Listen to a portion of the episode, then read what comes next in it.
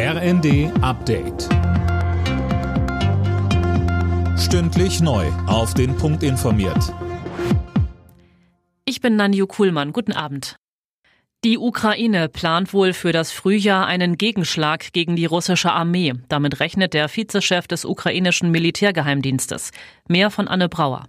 Wann genau die ukrainische Gegenoffensive startet, das hängt unter anderem von den westlichen Waffenlieferungen ab, sagte der Geheimdienstvize den Funke-Zeitungen.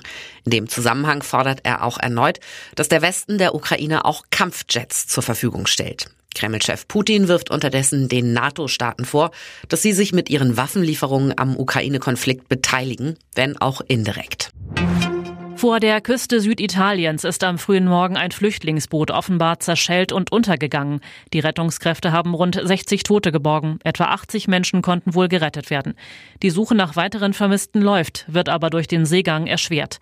Italiens rechte Regierungschefin Meloni zeigte sich betroffen, bekräftigte aber gleichzeitig, dass ihre Regierung weiter gegen solche von Schleusern organisierten Fahrten vorgehen wird. Kanzler Scholz will mehr indische Fachkräfte für Deutschland gewinnen und damit dem Fachkräftemangel hier entgegenwirken. Scholz versprach bei seinem Besuch in Bengaluru, das als indisches Silicon Valley gilt, dass die Hürden für die Zuwanderung gesenkt werden sollen, vor allem für Fachkräfte aus dem IT-Bereich. Er sagte im ersten.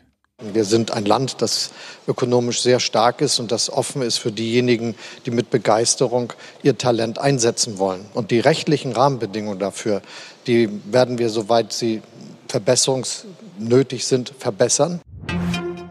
Die deutschen Kombinierer haben beim Mixed-Wettbewerb bei der WM in Planica Silber geholt.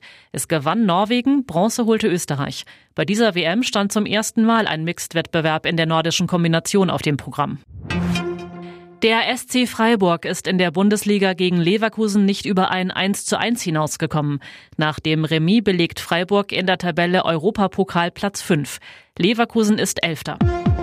Alle Nachrichten auf rnd.de